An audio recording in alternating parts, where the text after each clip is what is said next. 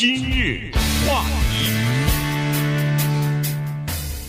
欢迎收听由中讯和高宁为您主持的今日话题。昨天呢，最高法院啊又做出两项裁决来，今天跟大家稍微的讲一下哈。这两项裁决呢都是和这个宗教信仰自由呃有关系的，所以呢呃我们就放在一起来跟大家讲哈。第一个裁决呢是关于在这个医疗保险方面啊，要不要为员工提供这个医疗保险里边有包含避孕这个器具或者是避孕药物的这个裁决啊，因为。呃，其实，在这个保险里边，到底应不应该包括这个避孕药物裁决的这个呃这个条款呢？或者说，包括这个呃这个 coverage 啊，这个内容呢？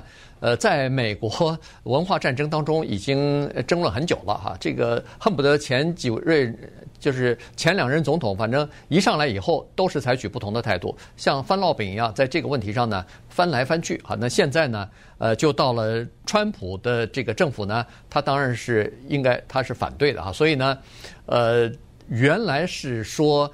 在这个医疗保险方面，哈，这个主要指的是奥巴马的全民健保计划，在二零一零年开始实施的时候呢，还没有包括这一项。呃，当时说的是只有妇女的筛检。那么后来在第二年，二零一一年的时候呢，呃，这个奥巴马政府呢就要求在给女性员工提供健康保险的时候，要把这一条。加上去，而且是免费的，给妇女提供这个呃避孕的药物和避孕的这个器具啊。那么呃不增加任何的负担。但是那个时候呢，已经考虑到可能会有一些宗教组织提出反对，所以当时呢就把这个，比如说礼拜堂啊，什么清真寺啊，什么这个呃天主教会啊，呃各种各样的教会组织啊，再加上寺庙啊什么的，就是这这些地方呢是可以豁免的，他们可以不给提供保险，但是不包括这一项，因为和他们的宗教信仰有冲突。呃，其他的都不能免，呃，哪怕你是在这个教会学校里边啊等等，这些都不能豁免，还必须要提供。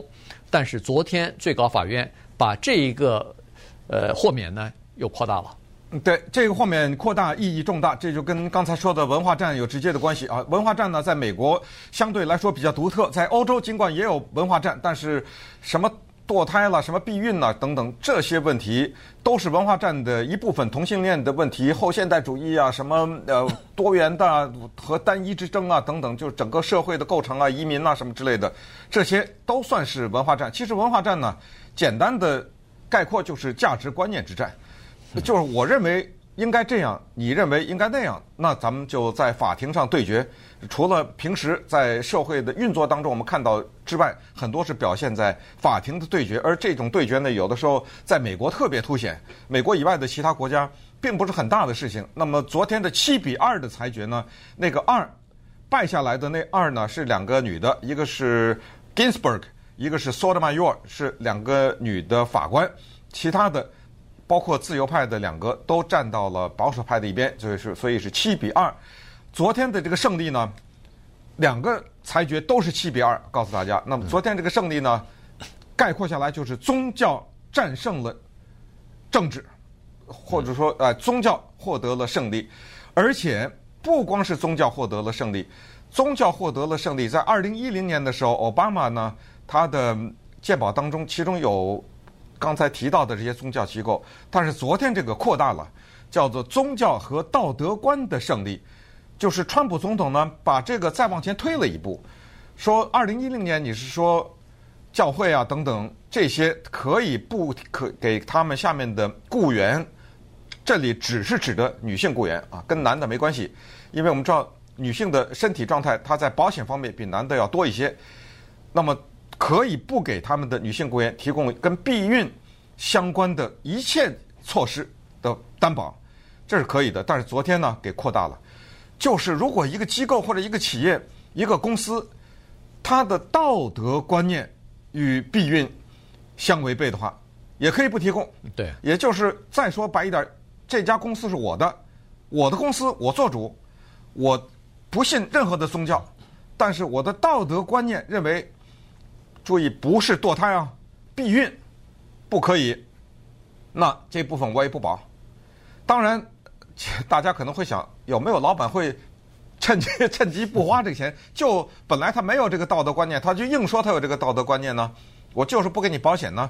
啊，这个问题不是这么简单啊，因为你不能说裁决了以后，你突然之间就 冒出了这么一个道德观念，这个里面呢，它有有那个很多的程序的审查呀、等等之类的，而且你以前在申报的时候，你是一个什么性质的公司啊，这些也都得报出来。好，那么现在这就是昨天的这最主要的这一个。裁决，那么这个裁决当它扩大了以后呢，就产生了问题了。因为这个裁决它背后有诉讼，就是之前呢，川普政府曾经下过一个就政府这方面的一个规定。这个规定呢，就是说的，如果你这个道德方面你认为避孕是不可以的话呢，你可以不提供这个。这个受到了宾夕法尼亚州和新泽西州的挑战，因为宾夕法尼亚州和新泽西州呢，他们代表很多美国其他的州，他是这么说的。行，你这家公司你说我有宗教信仰不能避孕，你这家公司的老板说我的道德准则、道德的观念让我不同意避孕这件事情。呃，在这里打个岔，就是说避孕这个事情呢，在圣经当中没有明确的说，但是天主教是不可以的。呃，直到今天也是这样，很多的基督教的一些分支也是认为是不可以的，因为这个违背自然。这上帝把人造出来的时候，如果他要让你避孕，他早就给你造成这个有办法了嘛，对不对？他没有给你这个办法，就说明你要遵循他的这这这种人的自然的一个生衍的过程。好了，那川普总统就把这个扩大了。那么新泽西州和宾夕法尼亚州说什么呢？哎，他说你倒说得好，你这公司一甩手，那你这钱谁付？我得我付啊。知道吧？那州政府说：“我干嘛呀？”所以就告了。告了以后呢，第三巡回上诉法庭这个是在费城的，就同意了。就是说，川普总统他们下面的这个做法不对，所以他就给拦截了。那当然他们又反，这就上到最高法院了。对，因为第三巡回上诉法院啊，它是禁止政府的那个叫做扩大扩大面啊，就是把这个呃，就是不要提供呃避孕和避孕有关的这个医疗保险的这个扩大了。但是最高呃，这个第三巡回上诉法院呢，等于是给他呃临时禁止哈，不许执行，而且这个是叫做全国性的禁止令。呃，尽管是这一个案子，他说在全国都不可以执行这个事情，所以就告到了最高法院。所以最高法院这个第三巡回上诉法院呢，他是提出来的这么一个道理，就是说，呃，你如果要是让有一些人可以用这样的理由。这样或者那样的理由来不提供和避孕相关的这个医疗保险的话，那么提供像这个避孕保险、呃医疗保险的这些人呢，他就少了嘛，那少了以后，这个负担就会加重啊，所以呢，这个是不公平的，他是他是这么提出来的，呃，但是没办法，在这种情况之下，还是宗教信仰大于这个实际上的这个东西啊，是大于呃这个法律，恨不得是法律也要给他们做出一些豁免或者是让步来，所以呢，这个就是昨天做出来的这样一个裁决，但是呢，呃，在写那个就代表七个大法官写这个裁决书的。呃，Samuel Alito 呃大法官呢，他是说，他说其实也可以做一个，他算是提出一个综合的办法，就是另外一个选项啊，就是说你可以根据不同的情况来设计不同的叫做 package。如有的东西你提供给有宗教信仰的这些呃机构或者组织的医疗保险，当然是没有这个呃就是和避孕相关的这些保险嘛。但是你可以再提出来。可以单独加买这个东西，但是也是不要给这个女性的员工增加负担，由保险公司或者政府出钱，不就完了吗？嗯，对你呃，大家听一听啊，如果你是一个这样的宗教机构，如果你的道德观念是反对避孕的，然后呢，你有这家公司，然后法官说，哎，这个钱你不用花啊，也不用违背你的 信仰，你就通知保险公司，说我这儿有。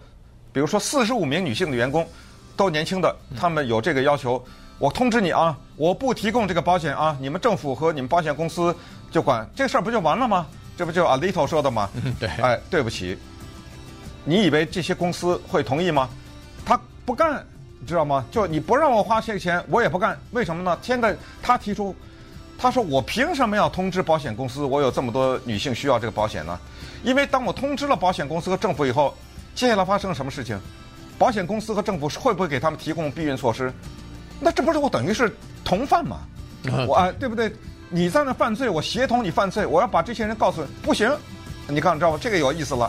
我这个我也不通知，因为我反对这个事情，这是我的真正的观念。我凭什么要？这不是钱的问题，你知道吗？所以这事儿还麻烦了，你知道吗？对啊，Alito 这个裁决他们都不干，他们都觉得这个问题。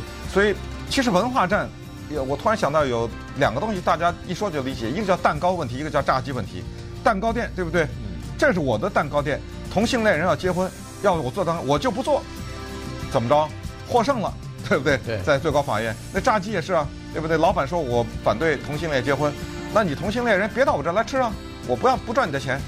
人同性恋人真的不去吃了，他也没，对不对？他也没损，而且人家支持他的人吃去买炸鸡的更多呢。今日话题，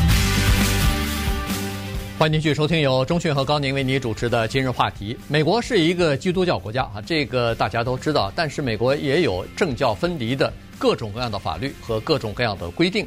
所以呢，在这方面呢，有的时候到底什么叫分离，什么就又融合在一起了？它的界限在哪儿呢？经常会有官司啊。所以呢，最高法院呢，呃，在这方面呢，经常要做出一些裁决来。那么最近这一段时间啊，最近这几年吧，这个最高法院在政教分离的案子当中呢，它基本上都是站在宗教团体的这一边啊。你比如说，呃，前段时间的这个呃，做出一个裁决来。凡是州政府的援助计划，不能把教会排除在外。你不能说是教会不是我们的这个呃不属于我们的负责的范围，你们是另外单独的一个范围，因为你你是教会啊，这个不行。就是说，他这个具体的就是说，如果政府要救助，出了什么事，政府要救助的话，教会不是被救助，而是教会参加到这个项目里来啊，呃，就是、就是和政府联手一起去和和他们一块儿去做这个事儿，因为这样的话。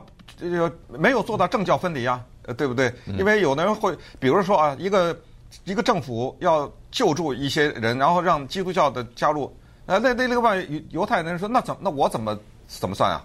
呃，另外的，比如说其他的很多的宗教，对不对？那你怎么不叫我呀？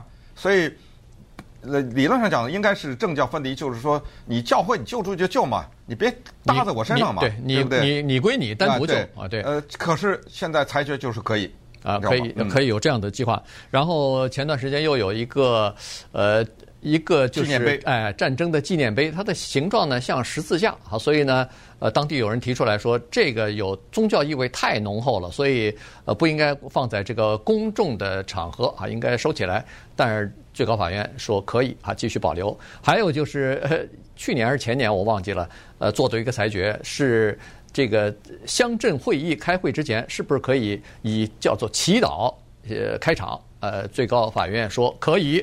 呃，然后还有就是上个星期吧，刚刚做出一个裁决来，就是州立呃，就是州政府啊，如果给那个私立学校的学生奖学金的话，必须要把教会学校里边的学生也包括在内。好，所以你看这呃刚说的这三四个这个例子，基本上政府呢就。呃，就是这个最高法院呢，都站在了呃，就是宗教团体这一边。那好了，昨天做的另外一个裁决，第二个裁决呢，也是这样子，就是说教会学校里边的老师，他受不受那个在职场不受歧视的这项法律的保护？对，呃，刚才就是顺便补充一下，就是刚才关于嗯、避孕的这个问题呢，现在分析出来，因为是一个七比二的裁决，所以可能会有将近十二万六千左右的女性。受到影响，嗯，这些人是什么人呢？可想而知，是穷人。哎，这个东西就是这么一个情况，就是如果一个家庭他非常的穷困，但是呢，他是笃信天主教，就不避孕的话，那你可以想象他们的孩子肯定很多嘛，嗯，对不对？所以，呃，这个东西呢，跟这个公司或者什么机构提供不提供没关系，就你提供给我这避孕措施，我也不用啊。对不对？那这个不是你违背了你的宗教信仰，是违背了我的宗教信仰啊！我作为一对夫妻，我根本不信避孕这件事情。呃，这个呢，呃，会就是对奥巴马鉴宝会有一些影响。其实我们把奥巴马鉴宝理解成一座房子的话，你可以看到一会儿这儿拆一块砖，那会儿那儿拆一块砖，你知道？呃，关于就是避孕的这个事情，就又拆掉一块砖嘛，对不对？呃，这这个是在奥巴马健保当中含的这一部分。但但是这个只是比较比较少的一呃比较少的一块砖吧？对，比较少的一块砖。对，因为它只能涉及到私人的公司嘛，对，家庭企业这个可能会涉及。你不能说是上市公司，我有这个宗教信仰的问题，那 那不那不行啊。对，呃，所以那么回到刚才的第二个裁决呢，也是七比二，反对的也是那两个女的，完全的情况一样。他的这个裁决用简单的话说呢，就是宗教获胜。这个呢也跟天主教比较多一点。其实第一个跟天主教也更多一点。这个就是说呢，一些天主教的学校或者是可能跟呃其他的基督教的分支也有点关系，但是诉讼的人都是天主教的。这个最最早的这个诉讼产生是来自于天主教机构。简单的说就是。天主教它这个里面呢，就是说，如果你是我这个教会或者和教会相关的非营业体的一个雇员，我可以不遵守联邦的劳工法当中关于歧视的，我们说的什么性别歧视、年龄歧视、足足以这这一大堆歧视吧，我可以不遵守这个，我就可以开除你。我开除你的原因没什么，就是因为我这个。这个机构的宗教信仰的原因，尽管如果你把它这个拿到一个大的联邦联邦歧视法里面看，是造成的歧视，那么说白了，我就歧视你了，怎么着？哎，然后现在法院说可以，对，然后完，然后我们再看具体的案子。对，呃，这两个案子呢都是加州的呃告的哈，这个都是加州的呃教会，呃，刚才说的是天主教会的学校里边所告的，一个人呢是女性的老师，她呢。呃，说是他诊断出来是这个患了乳癌了。那么患乳癌之后呢，当然增加这个保险费用啊，什么各方面都增加，然后上课肯定也会受到一些影响，因为要治疗啊什么的。但是他的那个合约啊，就后来没有续，没有续约，于是他就告，把这个学校告到法庭上去，说是你歧视我，这个叫做呃。呃，就是伤残啊，伤残哎，残疾人应该受到在职场受到同等保护。你歧视我，因为我得了病以后你不跟我续约了哈，这是一个。另外一个案子呢，顺便说下，这个老师去年已经去世了，啊，已经去世了。对，另外一个案子呢，也是一个教会学校里边的老师啊，这个老师呢也是没有续约，但是他认为说是年龄歧视，因为他年龄比较大了哈，所以教会没有再跟他续约了。于是这两个人呢，就是一个是年龄歧视，一个是伤残呃歧视呢，就都把各自的这个教会学校告到法庭上去。那么这个官司一直打到最高法院。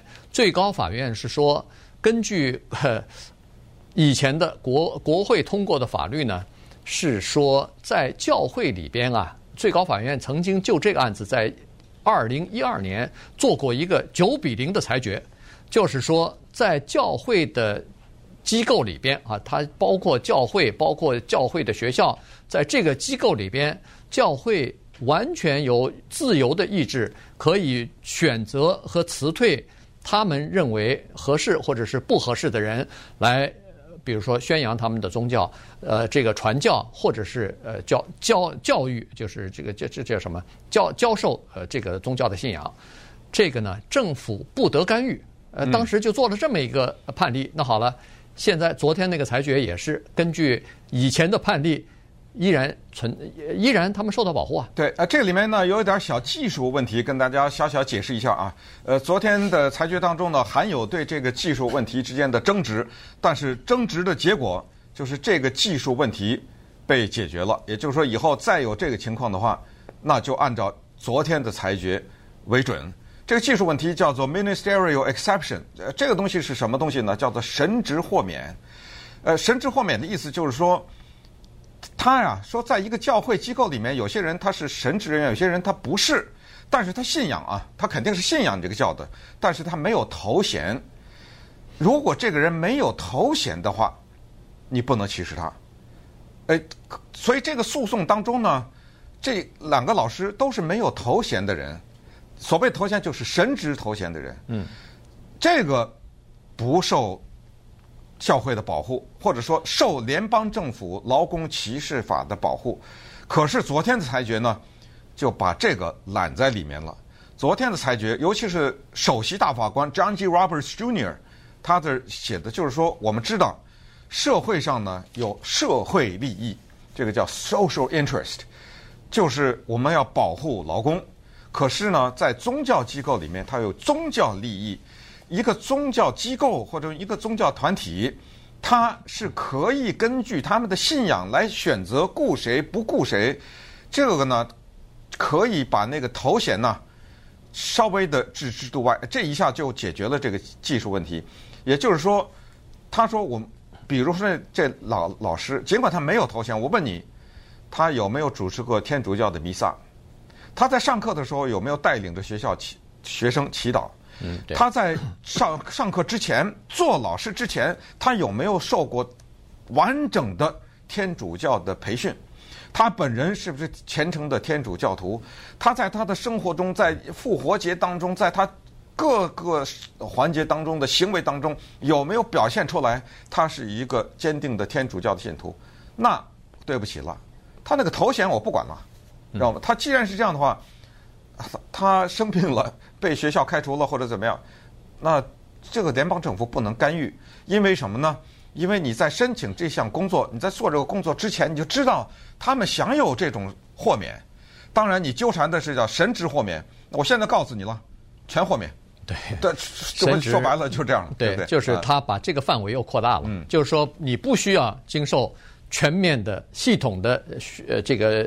叫做呃宗教信仰方面的训练，就说你只要在这工作，对你只要在这工作，你比如说主持过弥撒，你比如说呃带领学生呃祈祷了，这个就算是神职人员的工作了，这个就等于是你就符合这个呃资格了，你就不能被就是你就符合人家开除你，你不受这个各种各样的劳工法的这种保护了。